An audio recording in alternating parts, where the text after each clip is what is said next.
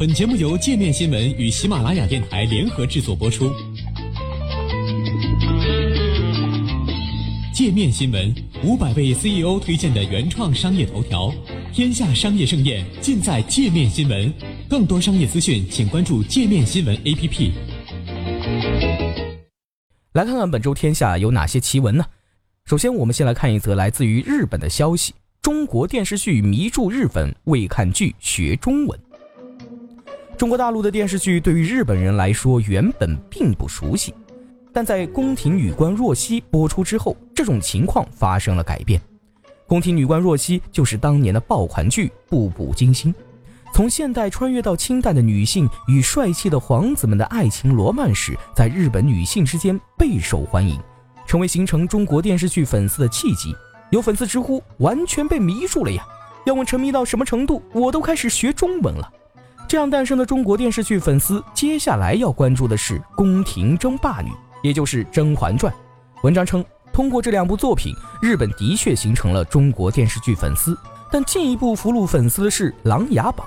日本版的片名是《琅琊榜麒麟才子起风云》，广告语是超越诸葛孔明的天才展开的激烈宫廷复仇剧。我们接下来再来看一则来自于西班牙的新闻。毕加索为情人亲自设计制作的戒指，估值五十万英镑。西班牙画家毕加索为情人朵拉马尔亲自设计并手工制作的一枚戒指，定于本周拍卖。据业内专家估计，成交价可能会达到五十万英镑，约合四百三十三万元人民币。这枚戒指制作于一九三零年代，因毕加索与马尔发生争执，马尔一气之下摘下手上的一枚凸圆形红宝石戒指，扔进了塞纳河。毕加索深感愧疚，自己动手制作了一枚戒指给马尔，以马尔的肖像画作为椭圆形界面图案。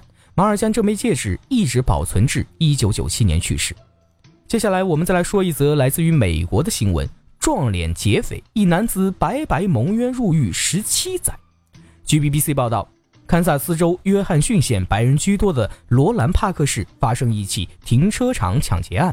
在缺乏 DNA、指纹及其他物证的情况下，法官仅根据目击者和受害人口头证词，就判定理查德·安东尼·琼斯犯有暴力抢劫罪。尽管有不在场证明，琼斯还是被判处超过十九年的监禁。琼斯蒙冤入狱后，多次听说一名叫里基的男子和他长得一模一样。二零一五年，琼斯找到密苏里州中西部赵雪项目和堪萨斯大学保罗·伊威尔逊辩护人项目。陈述冤情。本月七日，在威汉逊县一家法院举行的听证会上，目击者和抢劫案受害人承认看过琼斯和李记的照片后，无法确定琼斯就是罪犯。琼斯于八号获释，不过那名叫李记的男子也否认自己是罪犯。一些独立机构调查发现，美国监狱中百分之二到百分之五的犯人是无辜的。接下来我们要说的这则新闻呢，同样来自于美国。女孩性别遭质疑，无缘女子足球赛。八岁的美国女孩米拉格罗斯·艾尔南德斯具有极高的足球天分，是美国内布拉斯加女子足球俱乐部的一员。此前，她与队友共同参加了斯普林菲尔德足球赛，并顺利杀入决赛。但就在决赛前夕，赛事组织者却突然质疑女孩的性别为男性，并以此为由取消了她和球队的比赛资格。该事件随后即被证实是乌龙事件。据报道，赛事组织者在采访中透露，球员正式名单中该女孩的名字后面因为印刷错误出现字母 M，表示男性，他们才做出该决定。而女孩本人对该事件则有不同的解读，她认为是她的短发太过男性化，才致使球队错失了夺冠的机会。我们最后来说一则来自于泰国的新闻。一男子中彩票三千万后妻离子散，决定出家。泰国乌龙府一名男子曾在二零一五年中彩票三千万泰铢，约合六百万元人民币。对于并不富裕的他，在中奖之后反而是雪上加霜。妻子、儿女及亲戚看见巨款后都疯狂的争抢，为了金钱大打出手，甚至断绝关系，最后弄的是妻离子散，家庭破裂。该男子在看破一切后，决定出家修行，不再过问财产之事。